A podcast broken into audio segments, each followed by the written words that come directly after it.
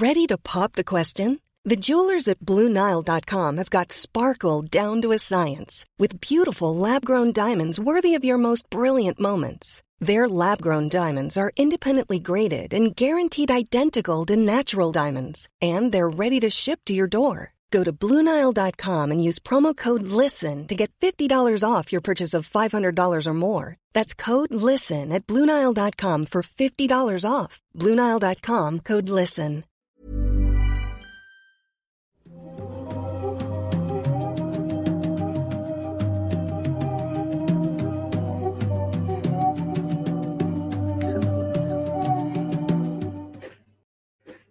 Hola, hola a todos, ¿cómo están? Espero que muy bien. Sean bienvenidos a un episodio más de Noctámbulos.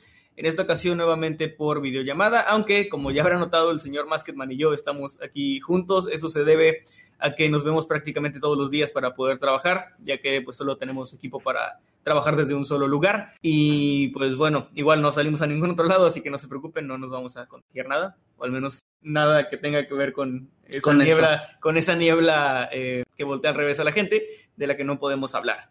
Pues bueno, eh, espero que estén muy bien en esta noche de noctámbulos, en esta noche de, de sábado.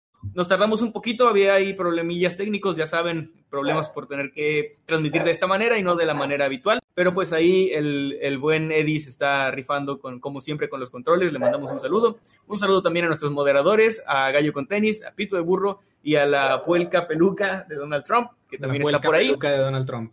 Espero es- verte y por esa- ahí en los comentarios. ya, ya lo vi por ahí, ya lo vi.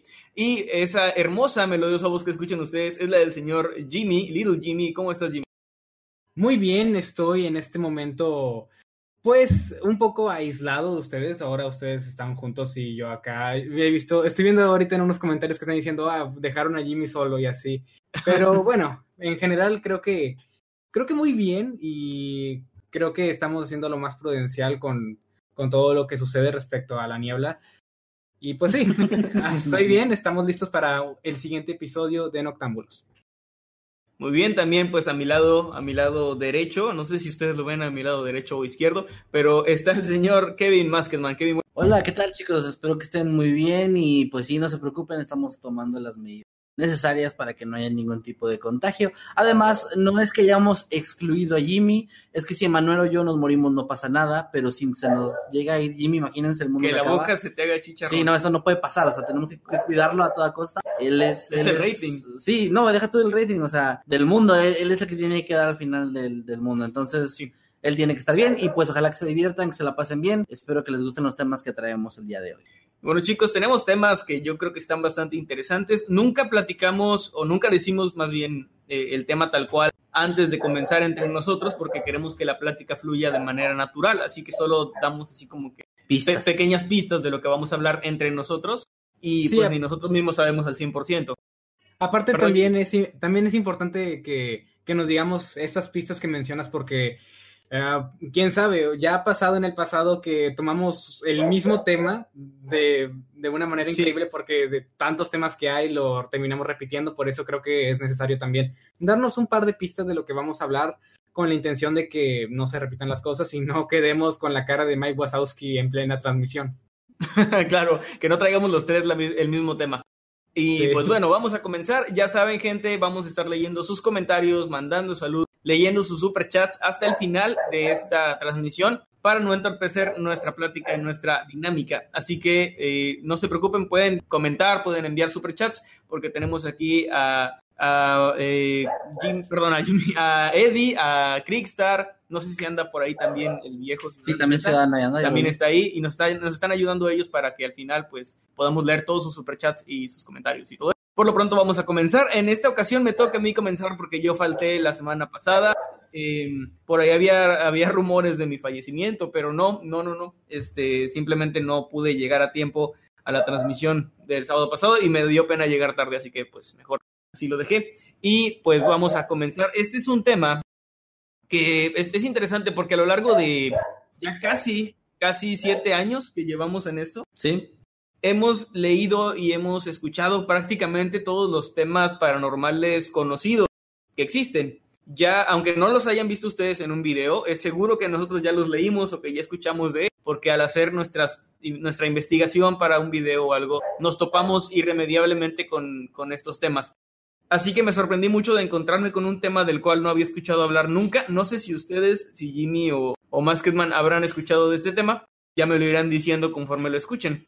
Pero me pareció muy interesante. Se trata sobre un objeto que tiene una no, no, diría que maldición, pero sí que trae cosas extrañas con él. Yo creo que muchas veces hemos escuchado acerca de estas historias donde alguien se muda a una casa nueva o donde compra un objeto, un, no sé, una, una pieza de joyería, algún amuleto, incluso un automóvil y que resulta que, que traen ahí a un, a un fantasmita o algo, algo maligno que los está perturbando.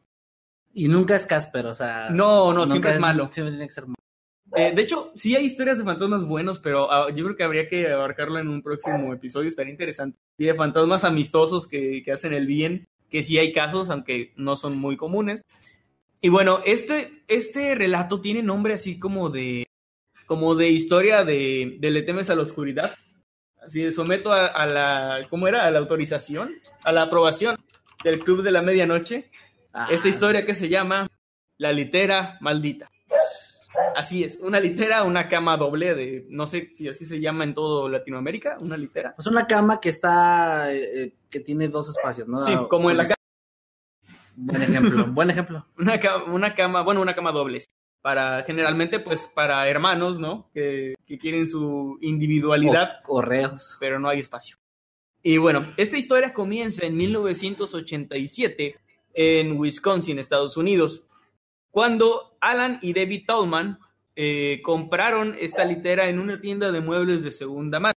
Esto es algo bastante común en Estados Unidos y creo yo aún más común en Latinoamérica, que pues los papás van y compran algún mueble o de segunda mano que en muchas ocasiones son cosas, son objetos muy buenos, de muy buena calidad y pues a muy buen precio también. Así que compraron esta litera para sus hijos, tenían dos hijos. Sin embargo, la llevaron a la casa y la guardaron. Esto no dice por qué, pero se me hizo muy curioso. Que no la utilizaron de inmediato. Se quedó guardada alrededor de tres meses antes de instalarla en, en la habitación de los niños. No es tan extraño, es muy común comprar algo que no armas de inmediato, como tener un proyecto pendiente o algo similar. A menos que sea algo urgente. Eh, como Bueno. un padre de familia lo puedo decir. Sí, sí pasa. Se me hace curioso porque, al menos en mi familia, cuando comprábamos algo era porque ya lo necesitábamos. Tal vez era, pero igual y depende pues de la, de la economía, ¿no? Del hogar. Sí. Y Perdón, bueno, me, me imaginé así como este, ocupamos una puerta. Ah, luego sí, en algún momento. Ah. Vamos a dejarla en el sótano. Y bueno, eh, de hecho, la guardaron en el sótano y no estaban ni siquiera seguros de utilizarla. Eso también se me hace raro. O sea, vas y compras algo, así como si algún día nos sirve para algo en algún momento. Pero al final, en mayo, decidieron, en mayo de ese mismo año, decidieron instalarla, armarla y... me, despeinaron los audífonos. Decidieron armarla y pues utilizarla, ¿no? La pusieron en la habitación de los niños. Y fue entonces cuando todo se empezó a poner bastante raro. De hecho, desde la primera noche, cuando los niños durmieron ahí, ya que comenzaron a ocurrir cosas muy extrañas en la vivienda, lo que sería solo el inicio de ocho meses completos en los que día tras día ocurrían cosas muy, muy raras. Esa primera noche, el niño, que se llamaba Danny, que pues si los ochentas no eran un buen, lu- buen momento para llamarte Danny No, y, y- y que Ni- pasaran ni cosas Andy. raras, ni Andy. ninguna combinación de D y A. De hecho, es una, es un anagrama, ¿no? De Andy. Andy, Danny, sí. Este, pero bueno, no, no le pongan Dani a su hijo si piensan irse a vivir a un hotel o a un lugar así. Eh, oh, algo, algo pasó ahí. No, no, no. Eh, bueno. no. Este niño Dani, el primer día, la primera noche, perdón, la primera noche, despertó de su cama porque notó que la radio que tenían ahí en su habitación se había encendido sola y había empezado a cambiar de estación erráticamente. Recordemos que en los 80 las radios no eran como las de ahora con botoncitos, generalmente eran de perilla, ¿no? Y para que cambiara de estación tenían que girar esa perilla. Se dice, o se, bueno, el niño contó que la, la perilla estaba girando por sí misma y sintonizando eh, estaciones de radio al azar o a veces, pues, eh, pura estática, ¿no? Puro ruido, ruido blanco. eh, los niños, que además rara vez se enfermaban, según cuentan los papás, comenzaron a, a enfermarse demasiado en esa misma época. Empezaron a tener diversos problemas físicos, dolores de cabeza, resfriados, fiebre y bueno, un montón de, de cosas. ¿Me escuchas?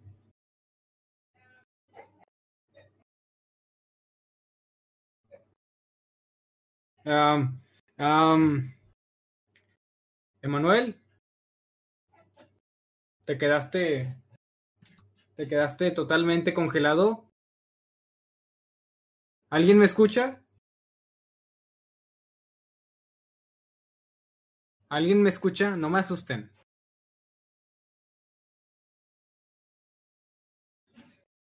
¿Alguien, ¿alguien me está escuchando?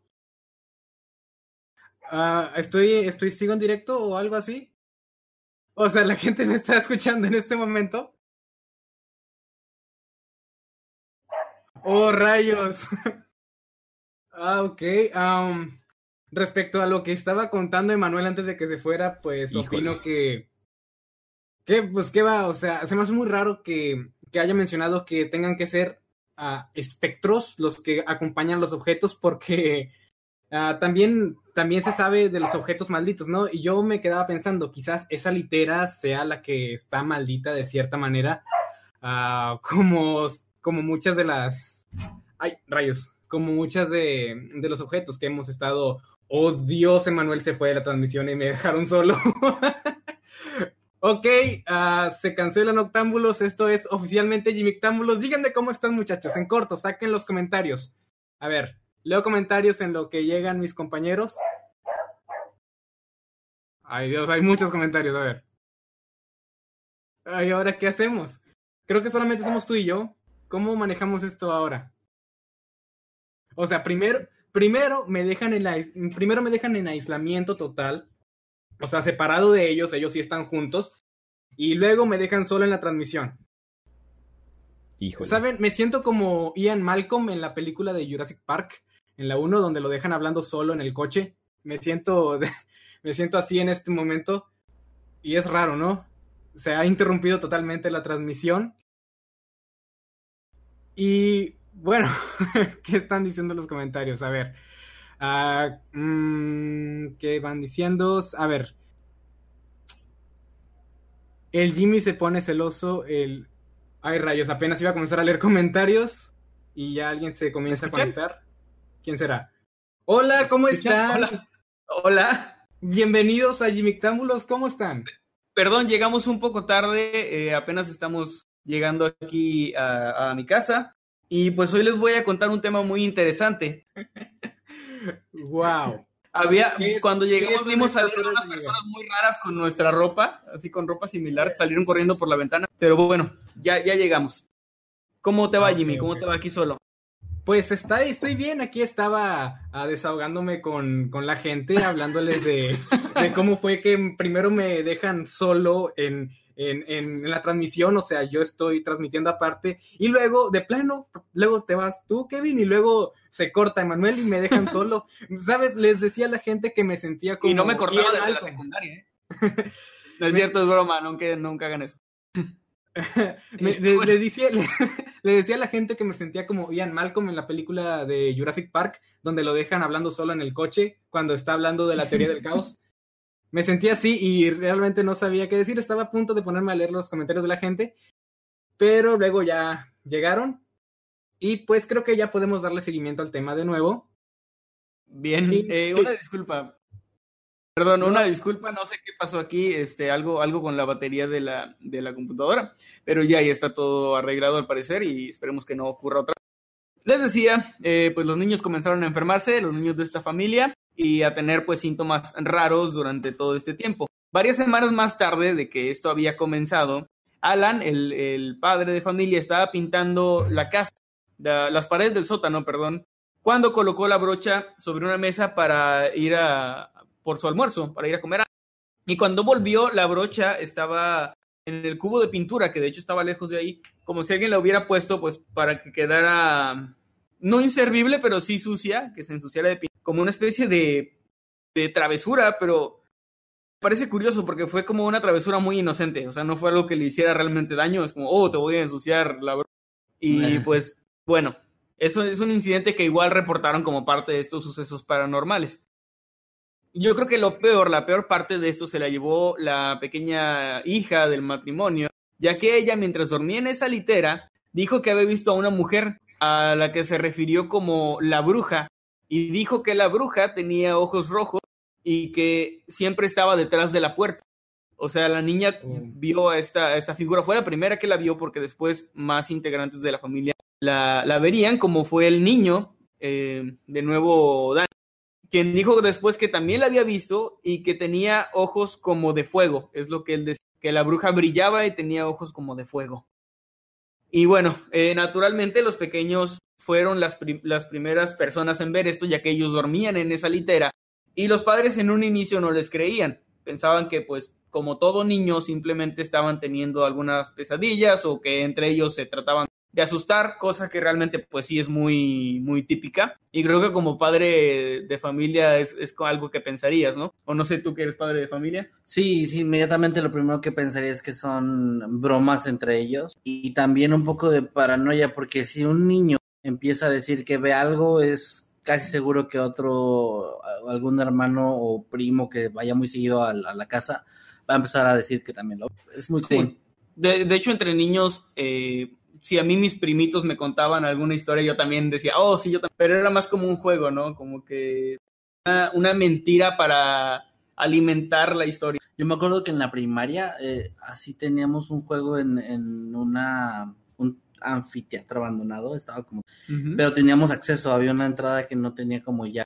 Y de repente nos metíamos a jugar y correr ahí y al final había unos baños abandonados donde decían que había un payaso y etcétera. Sí, claro. Y pues era como de yo lo vi, no, yo también y pues ahí todos inventábamos que lo habíamos visto y se creó como una leyenda urbana. Sí, esa, esa, esa historia del payaso en el baño creo que a todos la llegamos a escuchar, al menos los de nuestra generación, no sé si ahora sigan diciéndolo.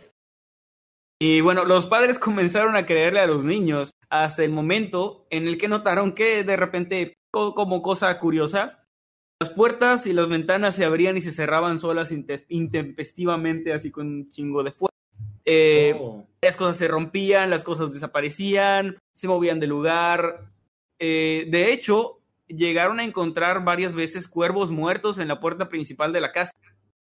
O sea, anima- animales, animalitos este, muertos, cuervos en especial. eh, y pues no es nada agradable abrir la puerta y ver ahí que hay pájaros muertos de repente, pues en la mañana, ¿no? En una mañana normal en la puerta principal de la casa. Llegando a este punto, los Stallman decidieron llamar a un pastor. Ahora sí, o sea, cuando eran los niños, valía madre, pero como ya se asustaron ellos, se llamaron a un pastor eh, para que bendijera la casa. Él fue ahí al, al lugar, o sea, hizo, eh, no sé, sus oraciones, o realmente desconozco cómo será el ritual de bendecir una pero eh, el pastor no tranquilizó nada a la familia, ya que su declaración fue que el diablo habitaba en ese lugar. El diablo. O sea, así como que eh, fue el diablo, aquí vive el diablo, y eso, lejos de tranquilizar a la familia y en especial a los niños, pues obviamente los puso un poco más tensos. De hecho, después de la visita de este pastor, que realmente no pudo, a pesar de lo que hizo, no, no, no detuvo la actividad paranormal en la las cosas se pusieron peor. Fue más como un, como si fuera una afrenta o un reto, ¿no? A lo que sea que estuviera ahí. Como un detonante, ¿no? Ajá, como si hubieran hecho enojar a ese espíritu o, o- o lo que sea que estuviera en, en la... Y los acontecimientos paranormales aumentaron y también, tanto, o sea, tanto en frecuencia como en intensidad. Pasaban más cosas y más fuertes. Una semana antes de Navidad, ya muchos meses después de, de haber iniciado este, pues con esta travesía. Eh, el niño Dani vio de nuevo a esta manifestación, pero eh, lo describió como más horrible de lo normal. Realmente no hay una descripción tal cual de qué fue lo que vio, pero dijo que era más horrible de lo que ya, había- ya estaba casi acostumbrado. Y le dijo a su mamá que, que ya se fueran de la casa. O sea, ya el, el niño le rogó a su madre que, que salieran de esa casa. Hasta aquí quiero aclarar que, que no habían relacionado la litera con estos acontecimientos. Ajá, sí es lo que estaba notando, que no había... Pues me Sí. imagino, por eso no se hicieron de ella de inmediato. Y no, no es un objeto tampoco como que uno piense en que puede traer algo maligno, ¿no? No, O sea, No. si, tú traes, si tú traes un Sí. amuleto. Usualmente, usualmente tú pensarías que esta clase de cosas ocurrirían con objetos como, por ejemplo, alguna pintura o algún objeto que alguna vez fue de valor para cierta persona o algo un poco más simbólico, ¿no? O algo co- como algún muñeco que, que se sabe bien que, que pues según las creencias eh, son más vulnerables a sufrir ese tipo, no posesiones en sí, pero, pero que sí tengan una, una clase de energía negativa rodeándolos, ¿no? O sea, tú pensarías de muchas cosas malditas, pero de una litera. Creo que es la primera vez que escucho de una litera que carga algo negativo consigo. Sí, totalmente. Es como si te dijeran que hay un estante para televisión embrujado o una lámpara de noche. Ese tipo de, de objetos que no, pues que no piensas que puedan generar este tipo de acontecimientos. Perdón, no te quiero interrumpir con la historia, pero Sí. es que te imaginas ser una entidad, un de lo que sea, y que te manden así, no, pues ve a la tierra a asustar gente. Ah, sí. Tú ve un, tú eres un carro, un carro que mata gente. Ah, chido. Tú eres una, un, un, no sé, un muñeco, como dice. Tú eres un tripié de celular. ¿No te Oh, imaginas la, reunión de, así en, en el fin de semana, la reunión de demonios? De, oye, ¿y qué has hecho tú últimamente? No, pues estoy viviendo en un castillo así en el medio del bosque y asustando a todo aquel que se, que se, que se atreve, que osa pisar mis dominios. Y el otro, no, pues yo, este, no sé, yo, yo vivo en, en una cueva, ¿no? Así en, en- eh, junto al mar y cuido un tesoro. ¿Y qué, y qué fue? ¿Y, y tú, así que qué has hecho con tu vida? No, pues este.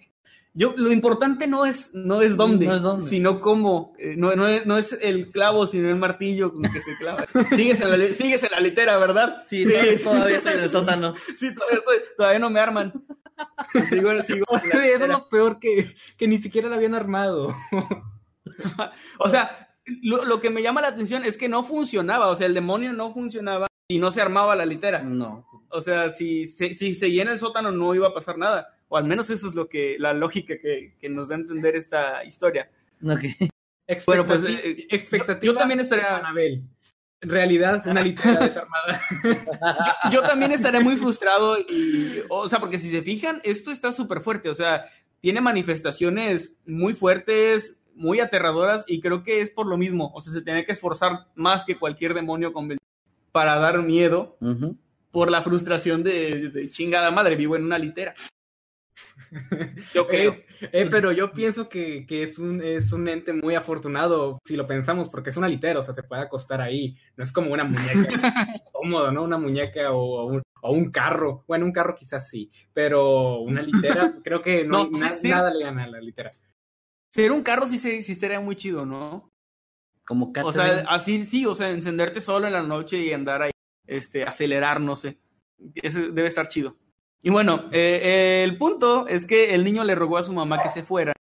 Y ya, ya bastante frustrado, Alan, el padre de familia, eh, le gritó a los espíritus, así le- les habló a los espíritus de la casa. Les repito que ellos no habían relacionado a la litera con todo esto. Ellos pensaban que era algo de su casa. Cosa que era rara porque no les había pasado nada en los años que llevaban viviendo. Pero aún así, pues no es algo que te pase por la mente, eh, así como que lo primero que te llegue a la mente sea eso. Él empezó a hablarle a los espíritus, les gritó y les dijo que se fueran de ahí y que ese era su hogar y que no se iban a ir. Y básicamente se puso en un plan muy, eh, pues, agresivo, ¿no?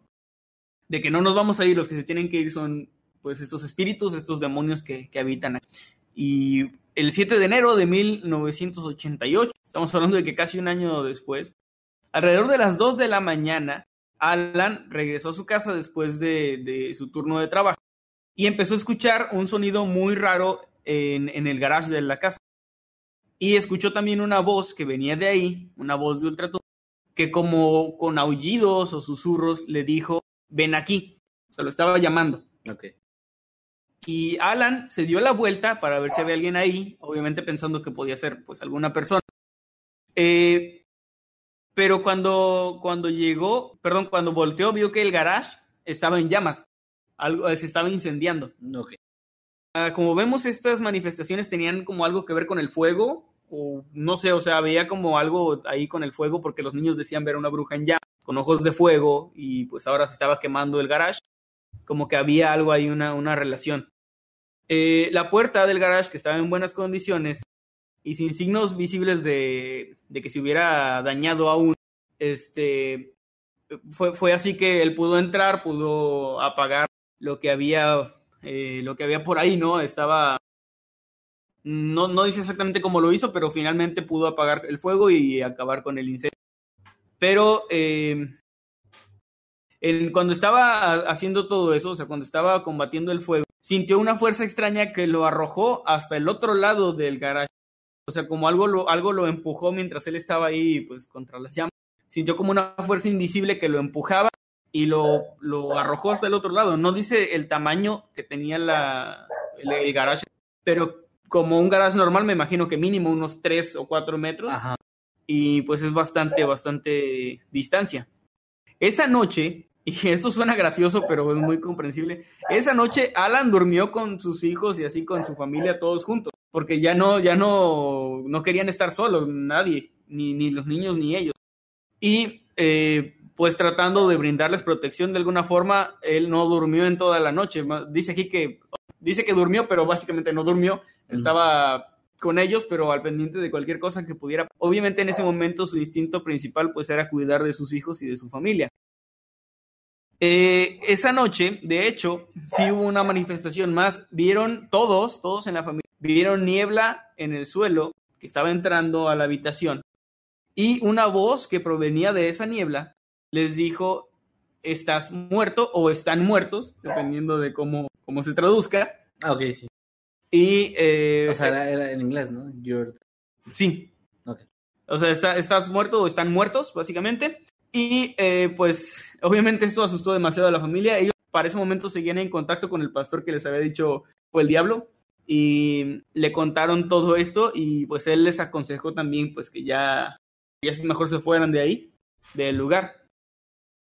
Unos días después, Alan, el padre de familia, eh, que había trabajado de nuevo hasta tarde, le, como estaba trabajando mm, pues hasta horas altas de la madrugada, le pidió a un familiar suyo que por favor estuviera ahí en la casa para cualquier cosa que ocurriera, pues que él estuviera al pendiente. Este familiar era sumamente escéptico, él no le creía ni una palabra de lo que le contaban de que había cosas raras. Y por eso es de hecho que, que le habló para que cuidara la casa. Es como, si no, si le digo a alguien más, no va a querer porque le va a dar miedo. Entonces, este tipo que no se menciona su nombre, fue al lugar y eh, esa misma noche vio a la misma figura que los niños habían, dijo que había visto una mujer con ojos de fuego, se le había aparecido. Obviamente dejó de ser eh, escéptico, se asustó bastante, gritó sin cesar, salió corriendo de la casa y esperó ahí a que volviera eh, pues el padre de familia, ¿no? Claro. Debbie, la esposa, le dijo a este familiar que por favor le ayudara a reunir todo, todas las cosas de la casa porque ya se iban a ir, o sea, ya no iban a, a seguir viviendo ahí. Aplicaron lo que aconsejó Jimmy en el primer episodio. Sí, múdense, se mudaron. Pero antes de eso, de hecho, pocas semanas antes, por fin hicieron como ese match de, ¿sabes qué? Todo esto empezó la noche en que armamos esa litera. Como que no tiene sentido, pero vamos a, a deshacernos de ella. Ok, ok. Y pues vamos a ver qué, eh, pues qué, qué pasa, ¿no? Y la destruyeron. No dice cómo se deshicieron de ella, o sea, si la quemaron o, o, o simplemente la arrojaron a la basura, no encontré información de eso, pero la destruyeron y después de eso no volvieron a ocurrir cosas paranormales, simplemente se detuvieron así. De, o sea, en el momento en, que la destruyeron, ya dejó de ocurrir todo esto. Sin embargo, de todas formas, en abril de, de ese mismo año, de 1988, la familia eh, se mudó a su antigua casa, o sea, donde ellos habían vivido tiempo atrás, eh, pues antes, ¿no? Antes de, de todo esto.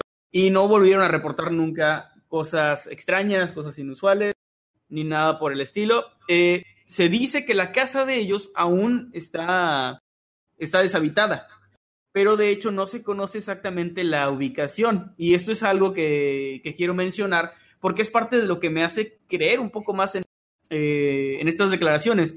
Y es que a diferencia de, de otros casos como Amityville eh, y este tipo de cosas, la mansión Winchester o así, no se tiene tanta información debido a que la familia eh, no quiso hacerse de, fama, o sea, no quiso ser el foco de atención. De hecho, los nombres que les estoy dando son nombres, son seudónimos, Ok. no son sus verdaderos nombres, porque eh, a ellos en su momento se les acercaron bastantes periodistas, investigadores paranormales, gente que quería hacer libros, que querían hacer películas, que querían hacer de todo con esta historia. Ellos dijeron que no, que no querían dinero que proviniera del sufrimiento de sus hijos y de lo que les había pasado. Así que rechazaron todas estas ofertas. De hecho, el único lugar donde se, el único lugar, digamos, como programa o, sí, o sea, un medio donde hablaron de esto fue en el antiguo programa que tal vez recuerden de Misterios sin resolver. Wow, sí. Bueno, eso fue en los 90 Ujú. y ellos aceptaron participar con la condición de que se protegieran sus datos, que se cambiara el nombre de, de, de las personas, este, la ubicación pues que no fuera la exacta, todo esto, y la información que se tiene, eh, o sea, los datos que se tienen, por eso son un poco ambiguos, porque no hay mucho al respecto, ellos simplemente decidieron mantener un perfil bajo, no, no lucrar con esto, y por eso es que no existen películas y así. Ajá. Entonces, fuera de, del todo lo que has, fuera de este programa que mencionas donde aparecieron, bueno, no aparecieron, donde se explicó su caso, ah, no hay, es, es po- esa es la razón por la que se conoce esta anécdota, ¿verdad? O sea, no se conoce por otra fuente. O, Sí. o sea, sí, sí le da un poco más de credibilidad, ¿no? Porque normalmente alguien que, que exagera las cosas o que de plano se inventó todo, pues busca la mayor atención posible y pues, el mayor beneficio posible. Mm, lo único que me parece muy inusual objeto al cual estaba ligado.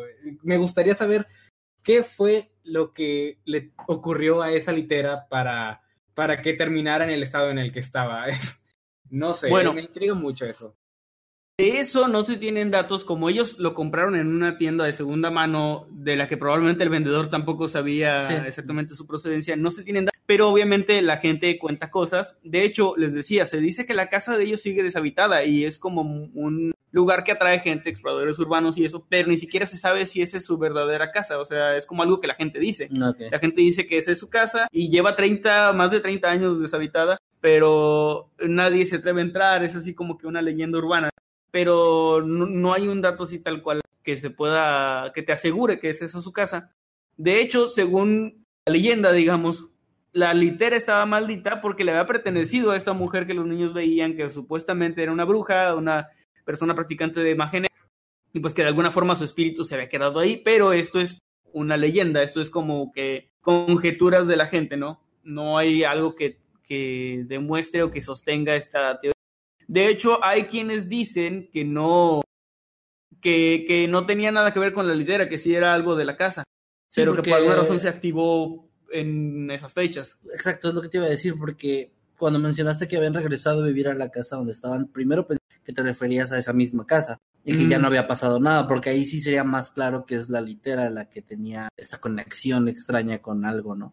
Pero se- eh, si nunca regresaron a vivir ahí y la, el lugar aparentemente sigue abandonado y sigue teniendo sus historias, quién sabe si realmente fue ese objeto o simplemente lo relacionaron, como tú dices, por una coincidencia de fechas. sí que otra cosa haya detonado estos acontecimientos. Tenían, no dice cuánto tiempo tenían viviendo en la casa, pero sí se habían mudado, o sea, sí tenían relativamente poco, Ujú. pero no, no, eh, o sea, no había ocurrido nada en un tiempo considerable. Sí, sí, sí. No era como que llegaron a la casa y empezaron a pasar cosas. De hecho, se explica que hayan comprado esta litera, porque probablemente al mudarse no tenían muchos muebles y estaban como comprando cosas aún. Pero bueno, eh, les digo, como no hay muchos datos, es un poco difícil teorizar. Sí. De hecho, el pastor eh, en entrevistas de- ha dicho que, que él está convencido de que en esa casa pues había algo demoníaco, que no se trataba de fantasmas o así, sino de algo ya pues infernal, ¿no? Algo venido de demonios. Tiene sentido, porque hay solamente dos patrones aquí. Ah, las, las afirmaciones del pastor que decía, no, esto es el diablo, o esto tiene que ver con, con, con un tema infernal. Y también está la, la aparición de, de esta mujer, ¿no? Que igual se describe como una mujer en fuego, con ojos de fuego. Así que, pues quizás ah, el pastor sabe de lo que está hablando, no lo sé. También habría que preguntarle cómo es que él, él, él sabía esto, cómo llegó a esta conclusión. Sí, Mm, Hasta ahora lo más concreto son las anécdotas que cuentan los niños. El tal Dani, que no se llama Dani, acerca de su descripción de la mujer. Y a la final, pues quién sabe. ¿Quién sabe realmente? Pero. De hecho, Bueno. sí. No, no, nada. De hecho, hay este eh, otro medio que sí llegó a contar esta historia. Fue un libro, pero con varias historias, o sea, no fue enfocada en ellos, que se llamaba Haunted America y fue escrito por Michael Norman y Beth Scott. Ellos dos hablan del caso, pero en ningún momento relacionan las actividades eh, extrañas con la litera. Ellos en su versión, digamos, de los hechos según su propia investigación, lo vincularon, eh, y esto es algo que me parece un poco ridículo, pero porque era muy cliché, lo vincularon a que la casa probablemente se encontraba cerca de un antiguo cementerio indio que estaba por la región. Pero esto, les repito, es como una versión de ellos, así que a mí, y siendo los ochentas, eh, Sí. en ese momento me parece como que eso se lo sacaron así como para, para vendernos, así como de, no, pues era un cementerio indio. Porque una litera no, no vende tanto en un libro de terror, creo. A menos que seas Stephen King, ese güey vende Mm. lo que sea. O que sea, hay una, hay una historia que se llama La litera fantástica de, De Kipling. Rudyard Kipling, sí. Pero bueno, pero me refiero a que en un caso así como tipo paranormal, decir que la casa está en un cementerio indio es muy de los 80. Decir que era por una litera no es de ninguna época, así como Quién sabe, a lo mejor en los 2020 eso va a ser la- el trending de literas fantásticas. tal vez. Y bueno, pues hasta ahí queda la, la historia de mi, mi caso de esta noche y ojalá que les haya gustado. Muy buen tema, la verdad. Eh, como tú dices, lo más curioso es que sea un caso, pues, bastante fuerte. O sea, las cosas que se cuentan de la historia suenan, eh, digamos, no suenan como un- una especie de aparición de que solo se ve una niña, o solo se escuchan ruidos, o solo se mueven cosas, sino algo más violento que si no fuera porque tal vez los padres no quisieron ya hacer más, este, llamar más la atención. Se hubiera vuelto un caso probablemente muy icónico. Y es muy buen caso, la verdad. Yo no lo había escuchado jamás y se me hizo muy Sí, yo tampoco, de hecho, por eso fue que me, me gustó tanto. Porque les digo, es un caso que está bastante completo, hay mucha información, pero es información, eh, digamos que hay mucha, mucha información sobre la historia, pero poca sobre, sobre la gente que, que, la, que la vivió, ¿no? Sí, Pero sí suficiente información para que fuera un caso más conocido. Sin embargo, creo que debido a esta misma aversión hacia la atención mediática es que eh, pues no fue, no llegó a ser así como un caso tan icónico como otros de la época. No, y menos si comparamos con los que hubo, como por ejemplo lo de los Warren. O sea, Claro, sí, ellos tenían. Y, te- y De hecho- tenían material así que podías ver. Y la atención definitivamente no le favorecía el caso de la fantasma, la litera infernal. No le favorecía mucho la atención. De hecho, no, no sé si los Warren se habrán enterado de esto, porque ellos solo mencionan que mucha gente se les acercó en su momento para hablar del caso, así que ellos siendo en los 80 los investigadores paranormales del momento, eh, probablemente sí se hubieran acercado. O sea, yo creo que a lo mejor sí ah, es muy probable que los hayan rechazado. También por eso, pues, igual el caso se quedó ahí en las sombras, ¿no? O quizás llegaron y dijeron, ¿una litera? ¿O ¿Ustedes creen que esto es un juego? O sea, ¿creen que vinimos hasta acá para que nos digan que es una litera lo que le está causando sus problemas? Y por eso se fueron. Y por eso nadie Bien les ayudó. indignados. ya sé. Vamos, vámonos de aquí. eh, ese, esta cosa es un fraude y detrás de ellos la casa moviendo con ojos en, en llamas. Pues. Pues bueno, ahí queda mi tema, gente. Ojalá que les haya gustado. Y pues vamos con el siguiente, que es el del señor Basketman. Ok, Sí, muy bien. Eh, voy a voltear tanto aquí el micro para acá nada más para que Mm. escuchen un poquito mejor. Mi tema, eh, pues ya saben, a mí me gusta traer casos sobre muerte y sobre Destrucción. Perdón por el Locura. perro. por si- Muy adecuado. Eh, sí, sí, de hecho sí. Y, y pues bueno, es un tema de asesinato, es un tema de, de un caso bastante tétrico que probablemente han- escuchado porque sí es muy, muy famoso. Pero yo no sabía que tenía, digamos, como información reciente. La, la- la información más reciente de este caso es del año pasado precisamente. Y se trata, ya sin más vueltas, de el asesinato de la pequeña John Bennett Ramsey. ¿Habían escuchado sobre esto?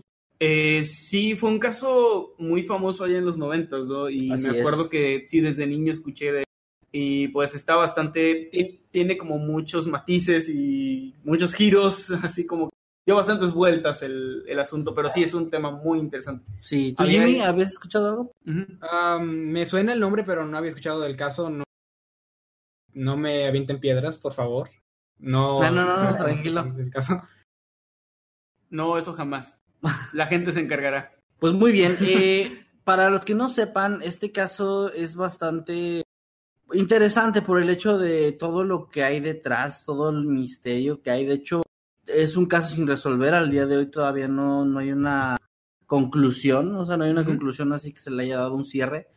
Y bueno, se trata obviamente de la pequeña John Bennett que nació en Northside Hospital en Atlanta, Georgia. Ella nació en 1990 y poco tiempo después, apenas cuando tenía un año, se mudó junto a toda su familia a Colorado. Eh, sus padres eran Patricia Ramsey y su padre era John Bennett Ramsey. Y bueno, ellos eran, digamos, señores completamente normales, les iba bien. Ella había sido eh, reina de belleza en su juventud, había obtenido el título de Miss Virginia Occidental en el 77. Por el lado de su padre era un hombre de negocios que era presidente y jefe de Access Graphics, una compañía de servicios informáticos. O sea, era una familia pudiente, una familia bien, era la típica esposa así, este, como con pasado de modelo, el tipo, este, hombre de negocios exitoso, etcétera, ¿no? Y bueno, eh, también en esta familia estaba Burke, que era Burke Ramsey, que era un niño tres años mayor que, John Bennett, era el, el hermano mayor de ella. Y pues esta pequeña niña desde muy pequeña tuvo como, eh, desde casi recién nacida, llamó mucho la atención porque tenía pues una belleza inusual, era rubia, ojos azules, facciones muy bonitas. Entonces los padres decidieron meterla a concursos de belleza y para sus cinco años ya tenía varios títulos como America's Royal Miss, National Tiny Miss Beauty, así muchos títulos, muchos, muchos. Y bueno, eh, lo horrible de este caso se torna en el momento en el que ella, el día 25 de diciembre de 1996, desaparece de su hogar de pronto, sin dejar ninguna especie de rastro. Y al día siguiente, su madre eh, descubre, pues se da cuenta de que su hija no está por ningún lado, se da cuenta que ya cuando amanece el 26 ya no. Y encuentra una carta de rescate de dos páginas de largo en la escalera de la cocina.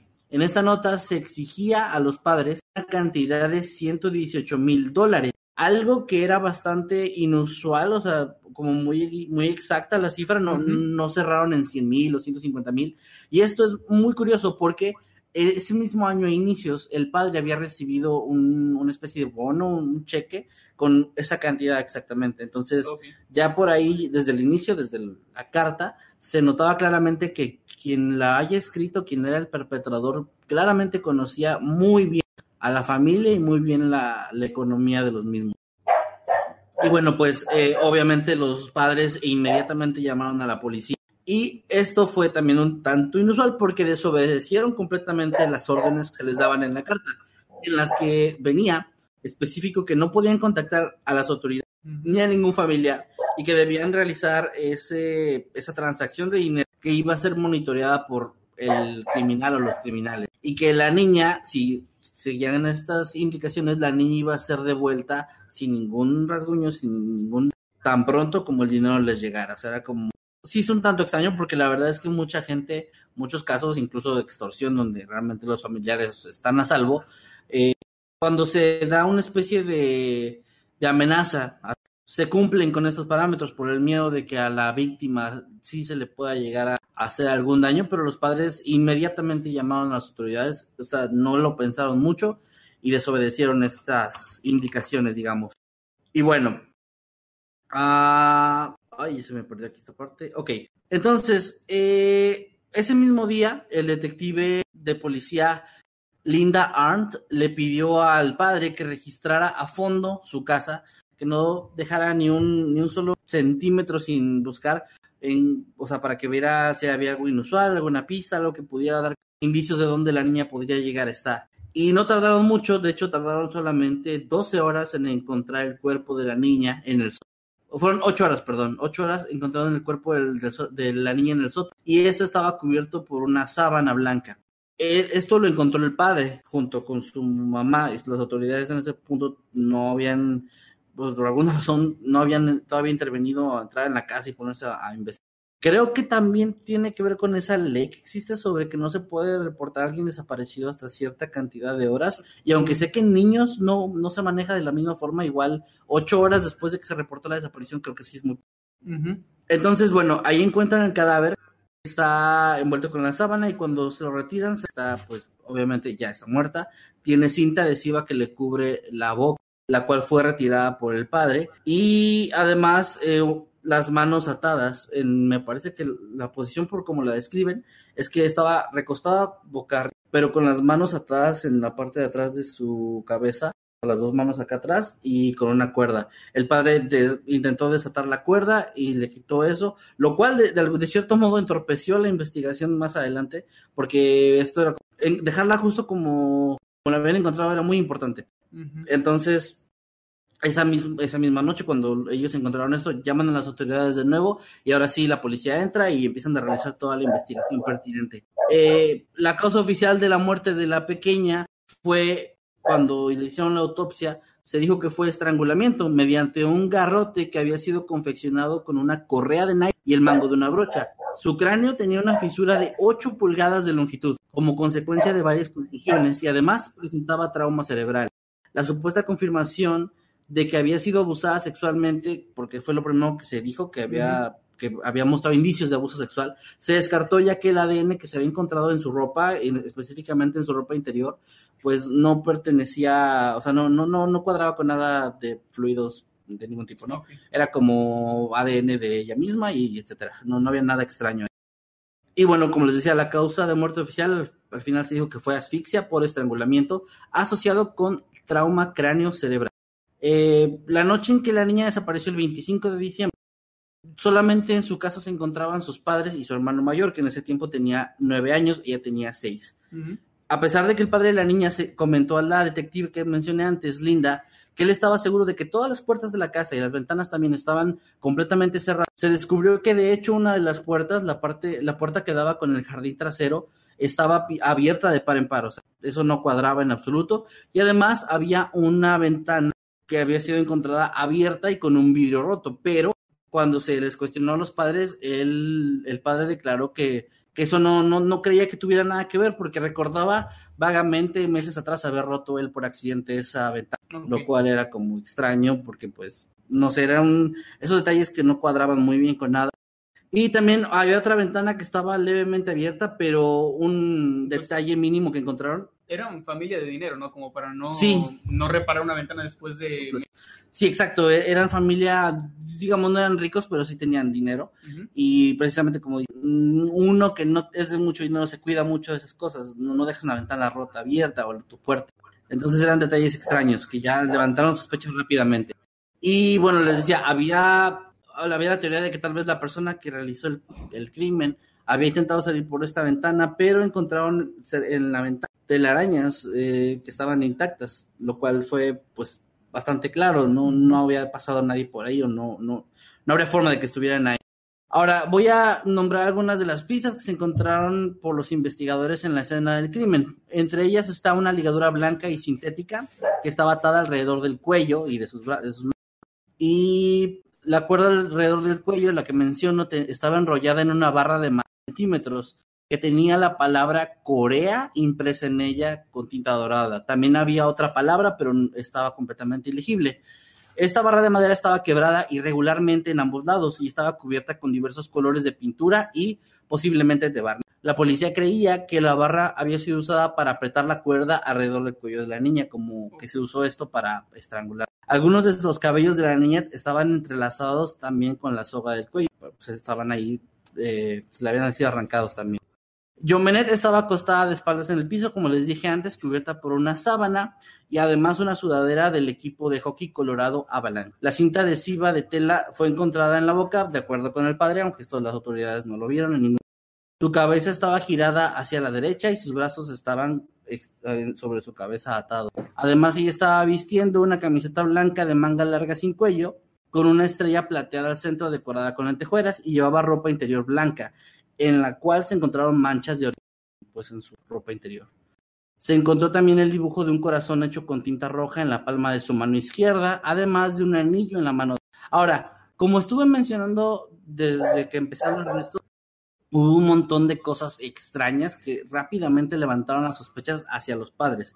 Se decía que cuando los entrevistaban estaban muy nerviosos, que había como detalles que no coincidían, que también había gente que decía que ocho horas para encontrar el cuerpo de una niña en el, en el, sótano, que ni siquiera estaba tan escondido, era demasiado tiempo. O sea, es de los primeros lugares que se te ocurre, y bueno, sí tengo que decirlo, como padre sí pensaría yo que a lo mejor tuvo un accidente y se cayó, y, sería uno de los primeros lugares que revisaría. Incluso, aunque no sea de los primeros, pero que no me escuchó, aunque no sea de los primeros lugares, eh, revisas toda la casa, o sea, toda, toda la casa, y no importa que sea una casa tan grande, no te lleva ocho horas revisar cada habitación. Además, por ejemplo, otro detalle extraño fue que los, los padres inmediatamente contrataron a dos, dos abogados criminalistas, perdón, a un investigador privado y a un experto en relaciones públicas. Eso fue como okay. de inmediato, o sea, cuando se encontró el cuerpo de la niña, ellos contrataron a estas personas. Como si. Lo del abogado y eso lo entiendo, pero un experto en relaciones públicas. Ajá, eso, eso, es muy extraño. Está muy y extraño. También, por ejemplo, también otro de las personas que fueron, o sea, ya directamente señaladas como que podría ser el perpetrador fue su hermano, su hermano de nueve años, Burke, porque se decía que él siempre había vivido bajo la sombra de su hermana, que como les decía era muy exitosa, esta era una niña que ya tenía todos los reflectores apuntados hacia ella, que por ser, digamos, tan exitosa en estos concursos de belleza. Pero, pues, bueno, lo que se decía en la investigación es que tal vez, tal vez él podía tener una especie de resentimiento al sentirse como hecho a un lado, pero la gente que lo conocía y los padres al declarar dijeron que él era un niño realmente muy introvertido, muy tranquilo y que de hecho el estar fuera del foco de atención era lo que a él le gustaba, o sea, no, no era de esas personas que les gustara llamar mucho la atención. Pues Y- no es por, por decir nada, pero, pero introvertido, eh, un poco aislado quizás. Pues yo veo alguna clase de patrón por ahí con otros casos de asesinos seriales. Ah, bueno, es solamente un pensamiento que se me viene a la mente, no estoy diciendo que fue así o que pienso que es así, solamente algo que se me ocurre. Sí, no, pues, por- perdón. No, que estaba pensando lo mismo. Eh, creo que este perfil de alguien introvertido, callado, eh, cuadra con muchos niños que de repente guardan cosas y terminan explotando y haciendo cosas terribles. No, no digo que sea el caso porque no lo sé, Ujú. Pero en casos como de tiroteos en escuelas, en casos de asesinatos así como, no, no, no asesinos seriales tal cual, pero sí alguien que mata a otra persona como en un arranque de ira, este suele ser el perfil, aunque claro, pues aquí no, no somos psicólogos ni nada, pero es algo que después de leer tanto sobre el... Sí, esas, así, de esas cosas que siempre queda. escuchas, que siempre era la Ujú. personalidad de esta, de esta gente. Pues bueno, esa era una de las razones por las cuales la policía pues se preocupó y pensó que sí podría llegar a ser él como un fuerte sospechoso, ya que por ejemplo, perdón, por ejemplo, eh, dos años antes del fallecimiento de John, en verano habían tenido un accidente un poco extraño porque el niño había golpeado, a- le había golpeado con un bat eh, de béisbol y le había lastimado a tal grado que se tuvo que someter a una pequeña cirugía para, digamos, acomodarle la cara, o sea, era eh, la mejilla izquierda fue la que tuvo que ser reconstruida por un cirujano, así, así lo ponen aquí. Entonces suena como que fue algo bastante grave, pero ellos dijeron en todo momento que eso había sido tan solo un accidente, un juego, que ok, también es creíble, también puede... Pero hay, más detalles, ¿no? Que, también, por ejemplo, cuando ya lo habían pasando todo esto, lo llevaron con una psicóloga para tratar de superar todo el trauma. Él le había dicho a esta persona, eh, ahora por fin estoy empezando a recuperar mi vida. Y esto obviamente levantó también muchas sospechas de que tal vez sí se sentía frustrado de cierta forma de que su hermana fuera tan exitosa. Sí. Y bueno, finalmente pues no, por más que investigaron, realmente no lograron encontrar nada que lo pudiera ya eh, declarar como el culpable. O sea, no había suficientes pruebas, solamente como un montón de, de indicios. Supuestos y conjeturas. Sí, supuestos y conjeturas, exacto. Pero fíjate que, por ejemplo, a lo mejor no es como el foco de atención de los medios y eso lo que él quería, pero sí podría estar ligado más con la atención de los padres hacia la niña, ¿no? También. Porque eh, la verdad como hijo te vale madre si a tu, si a tu hermana el- la persiguen reporteros o, o revistas o qué sé yo, pero si ves como demasiada atención de los padres, a lo mejor por ahí podría estar el, el problema. Sí, de hecho sí. Pero bueno, pues les digo, al final, como no se juntar suficientes pruebas, ya no, no se le inculpó nada. Pero bueno, la familia sí batalló durante muchos, muchos años porque se decía, o sea, era como cuando presentaban el caso ante las noticias, etcétera, la opinión pública en general era que los padres eran los asesinos o el, los padres junto al niño habían sido los, los que habían a cabo el crimen e incluso la, algo muy extraño es que incluso la revista Vanity Fair, que es una revista muy, muy popular, muy conocida, ellos llegaron a sacar un artículo en el que aseguraban que la niña había fallecido mientras sus padres estaban practicando junto a ella un juego sexual que terminó escapándoseles del control.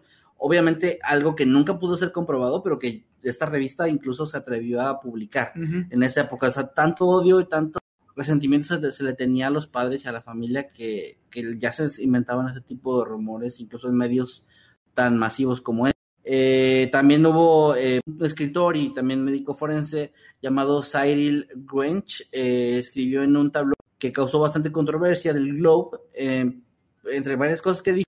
Él exponía fotografías explícitas de este caso, mientras también aseguraba que los padres habían estado involucrados y etcétera, y había dicho que las pruebas halladas del crimen no eran suficientes para, para dar como por hecho, pero que sí, o sea, él sí estaba como teorizando completamente que uh -huh. los padres eran los culpables. Era como no tengo pruebas, pero tampoco dudo. Exactamente. Pero finalmente ya en el año 2003 ya tanto tiempo después de que se abrió este caso, la justicia consideró que las pruebas no eran suficientes para culpar a, a sus familiares y ya finalmente se les exonó. Okay. Ahora, eh, ahí el caso, digamos, ahí, se, ahí quedó cerrado como en el sentido de que, bueno, los padres no fueron y queda ver quién pudo haber sido, no queda como un misterio. Pero al paso de los años, hasta la actualidad, ha habido varias personas que han salido o que han llegado a ser sospechosas. Por ejemplo, uno de ellos es John Mark que en agosto de 2006, él era un profesor estadounidense que estaba desempleado y de, bueno, un ex profesor estadounidense, que la policía había obtenido información porque habían, se había filtrado un, una cadena de correos en los que él estaba involucrado, donde él aseguró hacia un periodista él había sido el autor del asesinato de la niña, agregando que la muerte de la niña había sido un tanto un accidente y que él estaba obsesionado con ella, o sea, él estaba, la amaba y decía así, hay veracitas ahí de, de, esos correos donde decía que era lo más, la niña más hermosa del mundo y que él la amaba mucho, pero que la había matado por accidente, etcétera. Pero eh, el 28 de agosto de ese mismo año se realizó una prueba de ADN y se confirmó que él no podía ser el asesino, ya que las muestras no tenían relación con las presentes en el cadáver de la pequeña.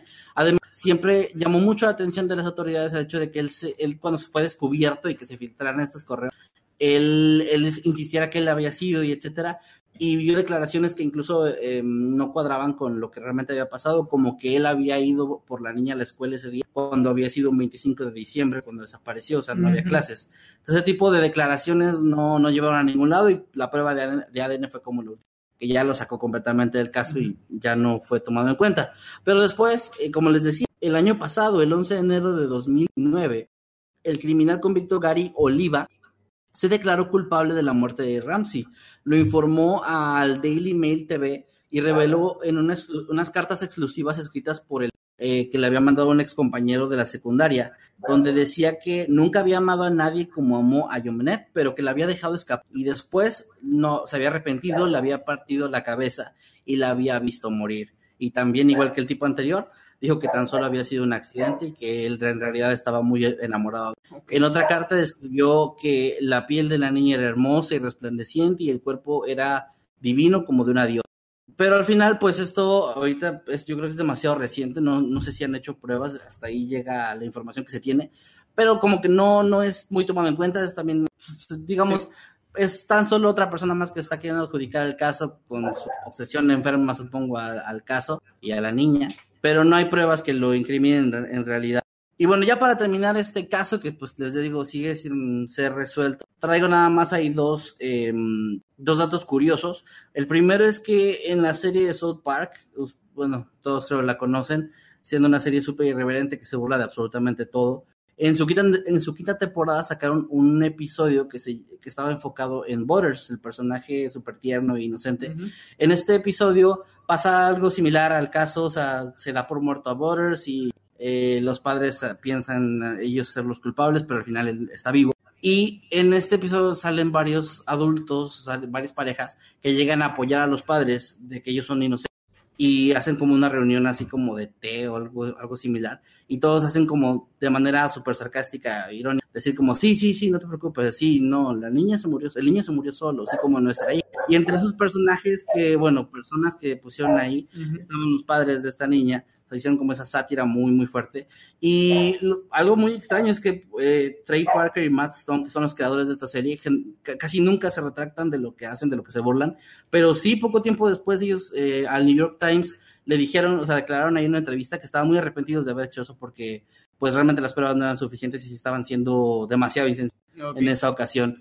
Y ya el último eh, dato que tengo es que en 2019, el año pasado, en la décima segunda temporada de la serie mexicana La Rosa de Guadalupe, Perdón, se, transmitió. con eso me... Sí, ya sé, ya sé. Se transmitió el episodio llamado Muñequita de Porcelana, donde también eh, se cuenta como una versión diferente, pero basada completamente en la historia de John Yo no sabía esto, no tenía ni idea de que ellos habían cubierto esto, pero no me... ¿Y esa rosa? A estas, a estas alturas, ese, ese programa ha cubrido tantos temas que ya, ya ni sabes tú qué onda. Pero me pareció, me pareció interesante lo de, lo de South Park porque aunque no conocí el caso, yo vi este episodio y aunque pues no, mm, no capté las referencias, como les digo, no, no conocí este caso antes de esto, pero ponían a las personas con las que se reunían los papás de Borders como gente que obviamente mató a, su, pues, a sus hijos, pero que están actuando como Claro que no. Y pues yo pensaba, ah, ese era un caso que no conozco, ah, pero de seguro sí, ¿verdad? Algún escándalo que hubo por ahí. Pero fíjense que nunca había conocido realmente el caso al cual estaban haciendo referencia. Y pues sí, es algo, algo chido que acabo de aprender el día de hoy. Y pues en mi opinión, eh, si me preguntan a mí que, cuál es mi conjetura al respecto, yo pienso que definitivamente tuvo algo que ver con los padres. Es obvio, no creo que haya una explicación más lógica por el simple hecho de que tardaron según ocho horas en encontrarla después de que de, después de que se, que se declaró perdida. No no tiene mucho sentido que los padres no hubieran buscado en cada centímetro de la casa porque es lo que cualquier padre haría en semejante situación. Ah, podría ser también el hermanito pero esto también es una conjetura total no hay pruebas de nada pero yo lo adjudicaría a alguien de la familia no en nadie más Además, el cuerpo pues fue encontrado en la misma casa en el sótano, o sea, no se encontró a varios kilómetros de ahí o en alguna propiedad, sino justo en la casa. Así que eso también es súper sospechoso. Por cierto, otro dato curioso que hace años me encontré con una teoría súper loca de estas de similar a que tal personaje está muerto, sustituyeron o Ah, ok, ok, ok. De, acerca ah, de que esta niña realmente estaba viva y era ni más ni menos que Katy Perry. Sí, sí, sí, sí, sí Estaba esta, esta teoría loca de que pues la habrían secuestrado y que en realidad el cuerpo no era, es, no era el de ella y había, hay como una comparación de sus rostros y así. Pero pues bueno, obviamente esto es una locura más de internet, eh, pero sí llegué a ver este tipo de, de teorías, ¿no?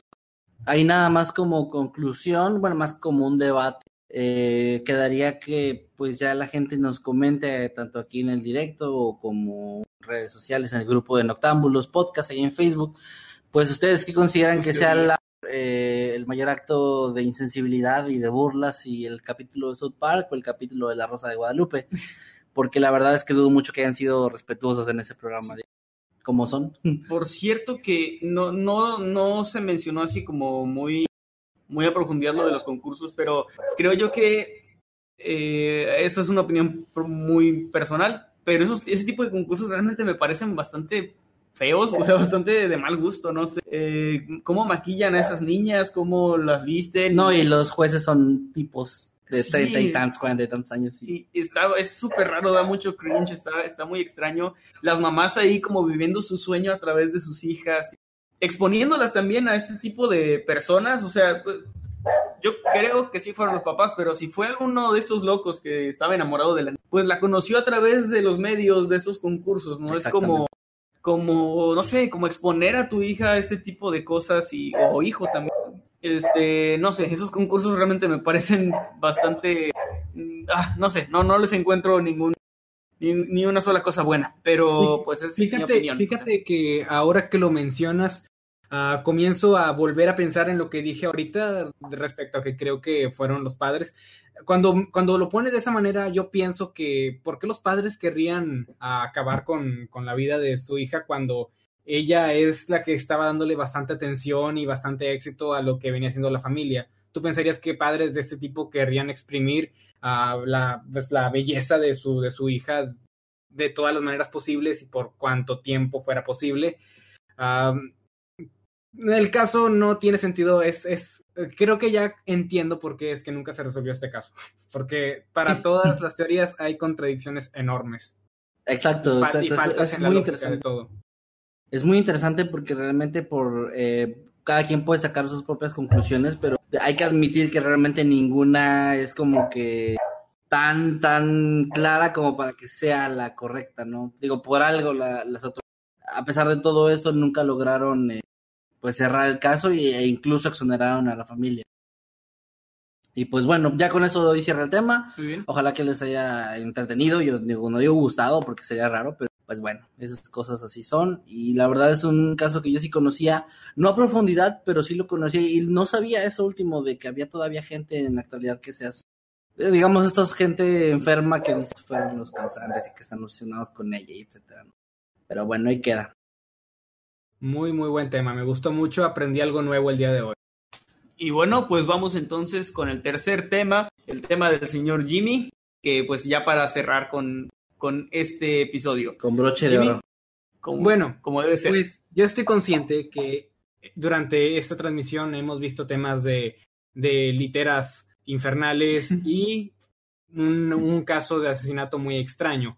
Pero yo quiero terminar con algo que no sea tan turbio, algo, algo que ustedes puedan ir y contárselo a sus amigos o a sus familiares, porque definitivamente es una curiosidad que sé que, el, que valga la redundancia, les va a dar mucha curiosidad. Ok, vamos a comenzar uh, con, el, con el clickbait. vamos a hablar de el día o de los días en, en los que Pepsi, esta, esta compañía que hace refresco, se convirtió en la potencia militar, una de las potencias militares más uh, mejor equipadas del mundo. Pepsi. Ah, Pepsi, Pepsi. Yo prefiero la Coca-Cola, va, perdón, pero, pero en este caso es la Pepsi. Suena, suena como algo del futuro, más que de algo que ya pasó, ¿no? Así como que en, 2050 Coca-Cola. Cuando Disney se terminó de de todo el mundo. Bueno, pues sí, tiene, sentido, tiene más sentido en el futuro, pero esto técnicamente ocurrió ya tiene bastantes años, ahorita vamos a repasar, vamos avanzando durante el tema, pero vamos a comenzar por el inicio. Todo comenzó en el año 1959. Como ya todos sabemos, ah, durante esos años estaba, pues estaba en todo, todo su esplendor lo que era la Guerra Fría, ¿verdad? La Unión Soviética y los Estados Unidos competían por, por saber quién, quién era eh, la potencia mundial, pues por excelencia, quién era superior había tensiones entre estas, entre estos, eh, estos dos, estas dos potencias mundiales, pero el gobierno del entonces presidente norteamericano Ike Eisenhower, Eisenhower, perdón, a quien era el presidente, como bien decimos, en aquella época, bajo la aprobación del entonces líder soviético Nikita Khrushchev, yo sabía que íbamos a sacar los nombres también aquí, pero vamos a decirle de cariño Nikita. El líder, el líder soviético. Sí, tan lindo. Sí, pero bueno, era líder de, de la Unión Soviética, así que ya saben qué esperar. pues yo me lo imagino con chonguitos. No, de hecho creo que... con traje de colegiala. Ajá. De hecho creo que era calvo, así que lamento ir en contra de sus expectativas. Bueno, el punto es que el presidente norteamericano, bajo la aprobación del líder soviético de, de este entonces, organizó un evento en Moscú. El nombre del evento era el siguiente, American National Exhibition. Cabe resaltar que este evento fue el único en su tipo eh, en toda la historia. ¿Cuál era, ¿Cuál era, la intención de que Estados Unidos se presentara en, un país como, como, bueno, en la Unión Soviética, verdad? ¿Cuál era la intención de este, de este evento? Sencillo, dar a conocer a la comunidad rusa el estilo de vida capitalista y muchos de los productos y marcas que conformaban a esta misma. Ah, como algo así como la Comic Con, pero en vez de ir a, presentar cómics, películas y todo este tipo de cosas, van a presentar el capitalismo. Todo esto se hacía con la intención de, se hacía con la intención de, de, calmar un poco las tensiones, porque durante toda la Guerra Fría siempre hubo el temor de que estallara una tercera guerra. Afortunadamente nunca pasó, pero en esos tiempos había este tipo de tensiones y este evento tenía el propósito de, de calmar un poco las cosas. Durante este evento, el entonces presidente de Pepsi, llamado Donald Kendall, le dio a probar al líder de la Unión Soviética, eh, a Nikita, un vaso de refresco Pepsi. Y adivinen qué. ¿Le gustó o no le gustó? ¿Qué dicen ustedes? Eh, ¿Ya había probado coca? lo dudo, lo dudo. Eh, entonces a lo mejor sí le gustó, sí le gustó. Obvio le gustó, le encantó. Le encantó tanto que después este líder soviético hizo mucho esfuerzo, o sea, puso todos sus esfuerzos en traer esta bebida de manera definitiva al territorio soviético. Y lo logró. Años después, en 1972, con el apoyo de Donald Kendall, el presidente de Pepsi, como hemos mencionado, uh, Nikita logra traer a, la Pepsi a su territorio. Y se fundaron hasta 20 fábricas de Pepsi en el territorio soviético. Pero, wow. pero primero nos estamos adelantando. Había un problema con esto. ¿Cómo iban a pagarle a Pepsi? Hay que tomar en cuenta que en aquel entonces el rublo, el cual es la moneda que se maneja allá, tenía grandes dificultades para intercambiarse a nivel internacional, dadas las diferentes ideologías entre países, especialmente con un país como lo es Estados Unidos. Pero eventualmente la Unión Soviética llegó a una solución. Vodka. Alcohol. Ok. La ah, solución la, eh, es el, ¿cómo se dice? El, el la origen. causa y la solución de todos los problemas. El vodka. El vodka. Vodka. Bueno, ¿Cómo lo dirán ellos? la Unión Soviética le daría a Pepsi grandes cantidades de una marca de vodka bastante conocida y prestigiosa y exclusiva también en la Unión, cuyo nombre, ay Dios, no quiero masacrar este nombre. A ver, lo voy a intentar, voy a hacer mi mejor esfuerzo para decirlo. Tú puedes, bien. tú puedes. Stolichnaya. Ahora suena la música de la Unión Soviética. no, no tengo ni idea si se pronuncia. Ah, o sea, estuve investigando, pero no me tomé la molestia de, de poner para ver cómo sonaban. Pero bueno, esta bebida uh, que es muy prestigiosa uh, en, en, en, aquel, en, aquel, en aquel territorio fue el pago que Pepsi le decidió dar, bueno, el, al revés, el pago que la Unión Soviética decidió darle a Pepsi a cambio de que trajeran a la, al refresco al territorio que, es de ellos. Entonces, todo fue de perlas. Uh, este vodka fue importado también a Estados Unidos y se vendió y Pepsi hacía ganancias con ello. O sea, era una situación de ganar-ganar. Todos estaban felices y contentos. Uh, los, soviéticos con su Pepsi y los norteamericanos con su vodka cuyo nombre no voy a volver a tratar de pronunciar. En 1989, en 1989 este acuerdo uh, ya estaba llegando a una fase de expiración, ya era hora de volver a discutir los términos y, y todas las cosas que iban a conllevar el, el, pues, el mantenimiento de este, este acuerdo entre, entre Pepsi y la Unión Soviética. Suena muy raro el siquiera poner esos nombres juntos. Entonces, iban a, iban a firmar un nuevo acuerdo. En ese momento, Pepsi ya tenía más de 20 fábricas, como bien ya mencionamos, en la Unión Soviética, y como nuevo acuerdo comercial, uh, el costo de la Pepsi, el costo que tenía, que tenía el seguir promocionando, el seguir distribuyendo la Pepsi en aquel lugar, era de 3 mil millones de dólares. Era una cantidad, cantidad bastante grande en aquel momento especialmente.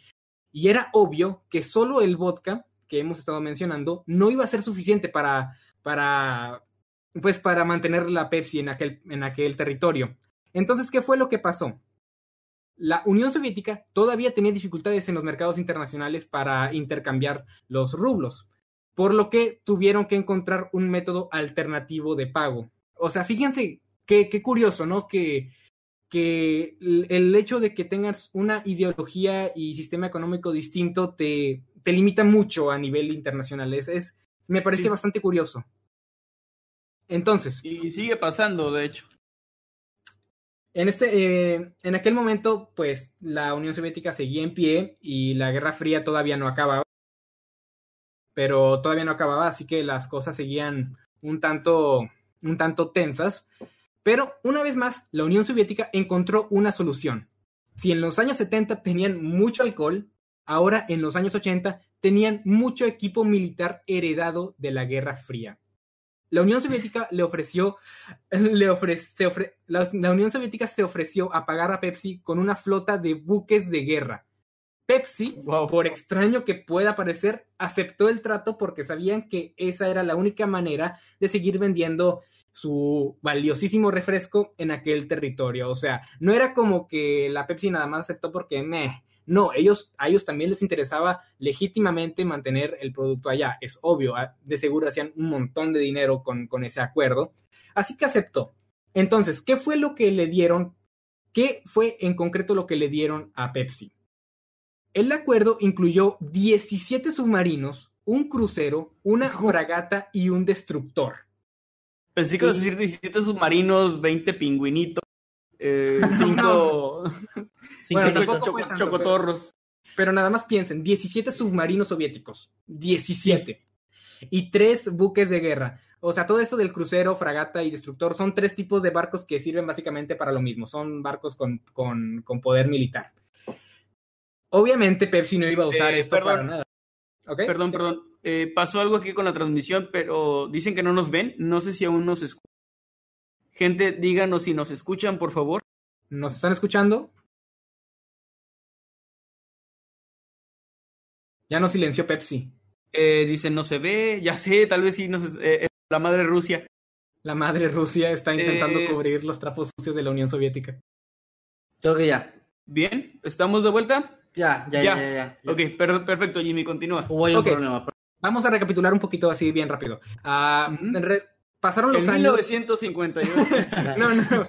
Ah, ah, pasaron los años, el acuerdo entre Rusia y Pepsi es- iba muy bien con respecto al alcohol, pero el acuerdo estaba a punto de terminar y, y Rusia quería seguir teniendo la Pepsi allá, así como también eh, esta compañía también quería esto de la misma manera, pero el vodka ya no cubría el gasto, así que el- el- la Unión Soviética vio como alternativa el darle a Pepsi 17 submarinos, un crucero, una fragata y un destructor de guerra.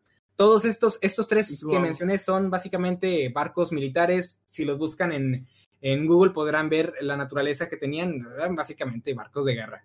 Eran una, una flota naval de, de primera categoría, básicamente. Pepsi, Pepsi. Me, lo- me los imaginé así como súper grandes, así cabrones, y con el logo de Pepsi pegado por un lado. Fíjate que se me hace muy raro como. Me suena como si el tipo. ¿Cómo se llamaba? Eh, Nikita. Nikita. Como si, como si fuera tan adicto a la Pepsi que es como estos adictos de que ya no tengo dinero, pero mira, aquí están las llaves de mi coche y- toma, te doy mi casa, ¿no? Toma buques de guerra. Sí, es lo- como que es lo que tengo para pagarte, pero no dejes de, de dar, por favor. Sí, pero bueno, no nada más era Nikita, también Pepsi est- estaba en los intereses de esta compañía el mantener eh, la así que aceptaron el trato porque vieron que podían de cierta manera sacarle el dinero a, a esta a esta flota que les dieron y en efecto eso fue lo que hicieron. A todos estos ah, es- es- este equipo militar fue vendido a una compañía sueca para para el reciclaje de chatarra, lo desarmaron, lo desbarataron y se tomaron para partes. Pero durante los días donde esa transacción estuvo tomando lugar, Pepsi fue la sexta potencia militar más poderosa del mundo. Wow. Guau. Pepsi. ¿Se imaginan, se, se imaginan a que Pepsi Man estuviera ahí comandando los barcos?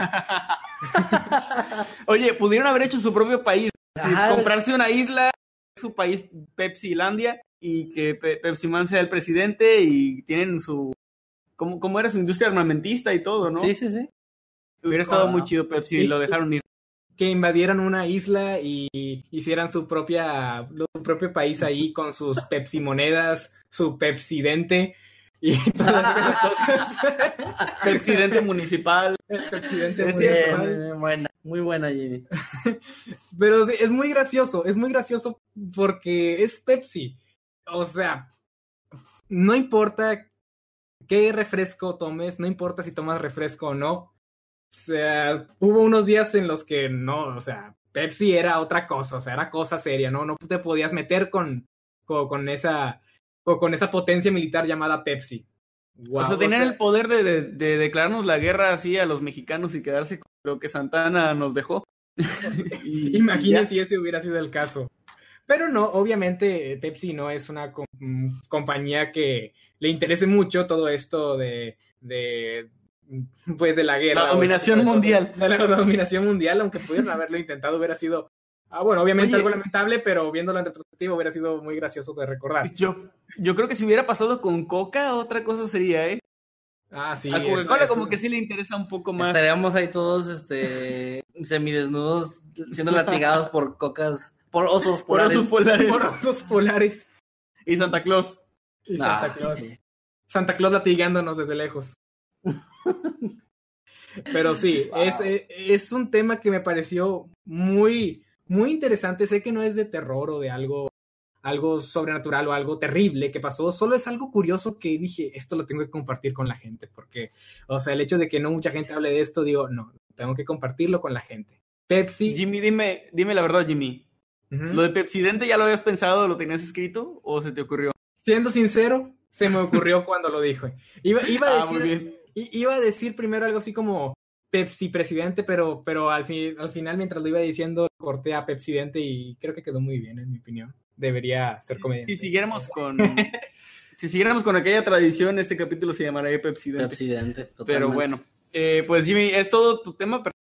Sí, eh, solamente cabe eh, resaltar una pequeña curiosidad donde el presidente de aquel entonces, uh, Donald Kendall, el presidente de Pepsi, Ah, eh, durante esos años mencionó lo siguiente en manera de broma.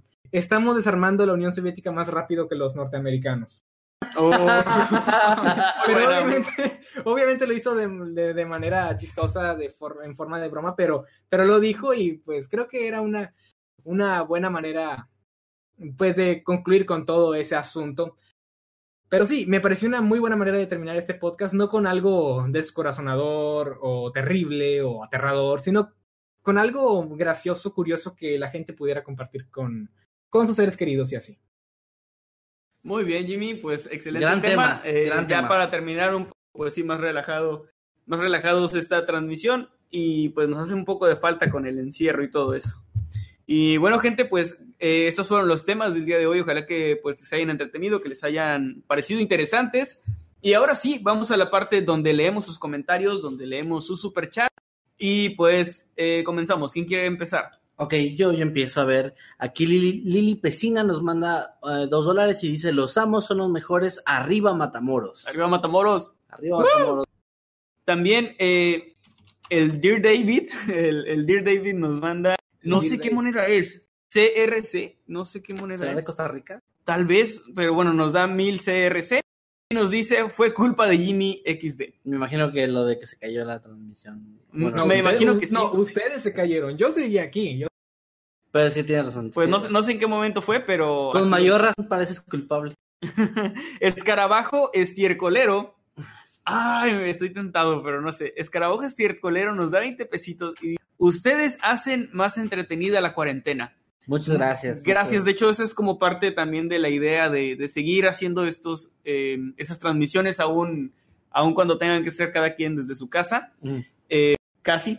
Porque, porque pues es precisamente para que tengan pues algo que ver, ¿no? Algo que escuchar y que platicar durante la semana. Aquí también Luis Fernando Neri nos manda 20 pesitos, pesitos, perdón, y pone hashtag y lo hicieron. Lo hicieron, ellos hicieron caso al consejo de Jimmy Jimmy que siempre nos trae frases, siempre nos trae así como algo, algo. Les digo, o sea, te puedes ir tú, me puedo ir yo, pero Jimmy no se puede ir. Exactamente. Por eso me tienen en un búnker encerrado y me, una vez cada cinco días. Sí, para que no te vayas. Solo sale los sábados para la transmisión. Ajá. Exactamente. De hecho, ustedes no, no, ven, pero en el Sí, en el pie tiene un grillete y una bola de, de metal. Saludos a David Salinas. todo, lo que ven atrás, todo lo que ven atrás es una pantalla de no está ahí realmente. o sea, en realidad es, es, un, es un cuarto uh, todo chiquito de dos por dos y estamos a... no tengo comida, no me han alimentado en cinco días porque piensa que... ¿Cómo no? Le dijimos a Eddie que te alimentara. Oh, creo que se le olvidó porque no ha llegado. se fue de fiesta toda la semana y se le olvidó. Se fue a la playa. Elena CC nos da 20 pesitos y dice, nomino a Jimmy para Pepsidente de Mundo Creepy. Yo soy el presidente de Mundo Creepy. Te llamaré vi- vicepresidente ejecutivo. Vicepresidente ejecutivo. A ver, aquí Black Panda comenta, sí, muy bonito el Noctámbulos y todo, pero ¿cuándo un sin máscaras o un güey créeme con el Kevin? Uy, Está difícil, es que la verdad pareciera que no, pero pareciera que tenemos más tiempo con lo de la cuarentena, pero en realidad hemos estado trabajando como siempre en los videos, tenemos el mismo y queremos, o sea, por ejemplo, aquí en Octámbulos no queremos fallarles. En esta ocasión sí dijimos, bueno, hay que juntarnos porque en mi casa de plano no se podía, en la oficina está fallando mucho el internet. Y dije, bueno, voy a ir a tu casa y ahí, este, ahorita vamos a narrar también unos videos, estamos como aprovechando el tiempo, pero ya vernos más seguido sí está más difícil, así que pues no les podemos prometer nada, ojalá que sí se pueda, pero lo más probable es que sea hasta que todo esto termine, si es Sí. que termina, y pues vamos a, a tratar de continuar con a como podamos hacerlo. ¿no? quiero saber por qué están poniendo tanto hashtag Jimmy de traje. No sé, me lo perdí. ¿De qué es eso, Ah. Jimmy? ¿Tú sabes? No, la verdad no, solamente estaba leyendo porque la verdad no tengo idea. Quizás Ah, se refieren a lo del presidente, pero, pero No, porque está desde que regresamos, desde se cayó la transmisión y me ya lo estaban poniendo. Ah, Habrá que enterarnos en el grupo de Noctámbulos para ver de qué se trata. La gente nos lo explicará por ahí. Por cierto, únanse al grupo de Noctámbulos, también al grupo de los habitantes de Mundo Creepy. Son nuestros únicos dos grupos oficiales en Facebook. No entren a grupos piratas porque luego nos reclaman que porque publicamos ciertas cosas cuando no somos nosotros porque no es nuestro grupo. Tiene el logo, pero no. Sí, hay, hay unos grupos, hay, hay uno que es como más grande, pero hay otros también que tienen nuestro logo y que se llaman Mundo pero no son nuestros, solo eh, los habitantes de Mundo Creepy y Noctámbulos Podcast son nuestros grupos oficiales donde nosotros controlamos eh, de alguna manera lo que se publica para que pues haya cierto control de calidad en las publicaciones, que no, que no haya spam, que no haya cadenas este, de esas de que, no sé, de 100 años de buena suerte si compartes esto en 10 grupos y esas cosas Sí. tratamos de evitarlo lo más posible. También mucha gente nos reclama que no aprobamos sus, sus publicaciones, pero es que a veces cuando se pone algo de moda, por ejemplo, Lo publican 20 veces. sí, lo publican 30 o 40 personas y tenemos que publicarlo una vez y después las demás rechazarlas. Nos llegan bastantes. Cuando pasó lo del pato con tenis, cuando pasó lo del perro comiendo cuchara, llegaban al día un montón de publicaciones de lo mismo, así que pues no podemos dejar que se publique muchas veces. Y ojalá que pues que lo entiendan, no es nada personal. Y bueno, únanse a los grupos, síganos también en redes sociales. Y ahorita en un ratito más decimos cuáles son para los que no sepan cuáles son. Seguimos leyendo Oh, comentarios. ya, ya entendí un poco, bueno, al menos por un par de comentarios ahí.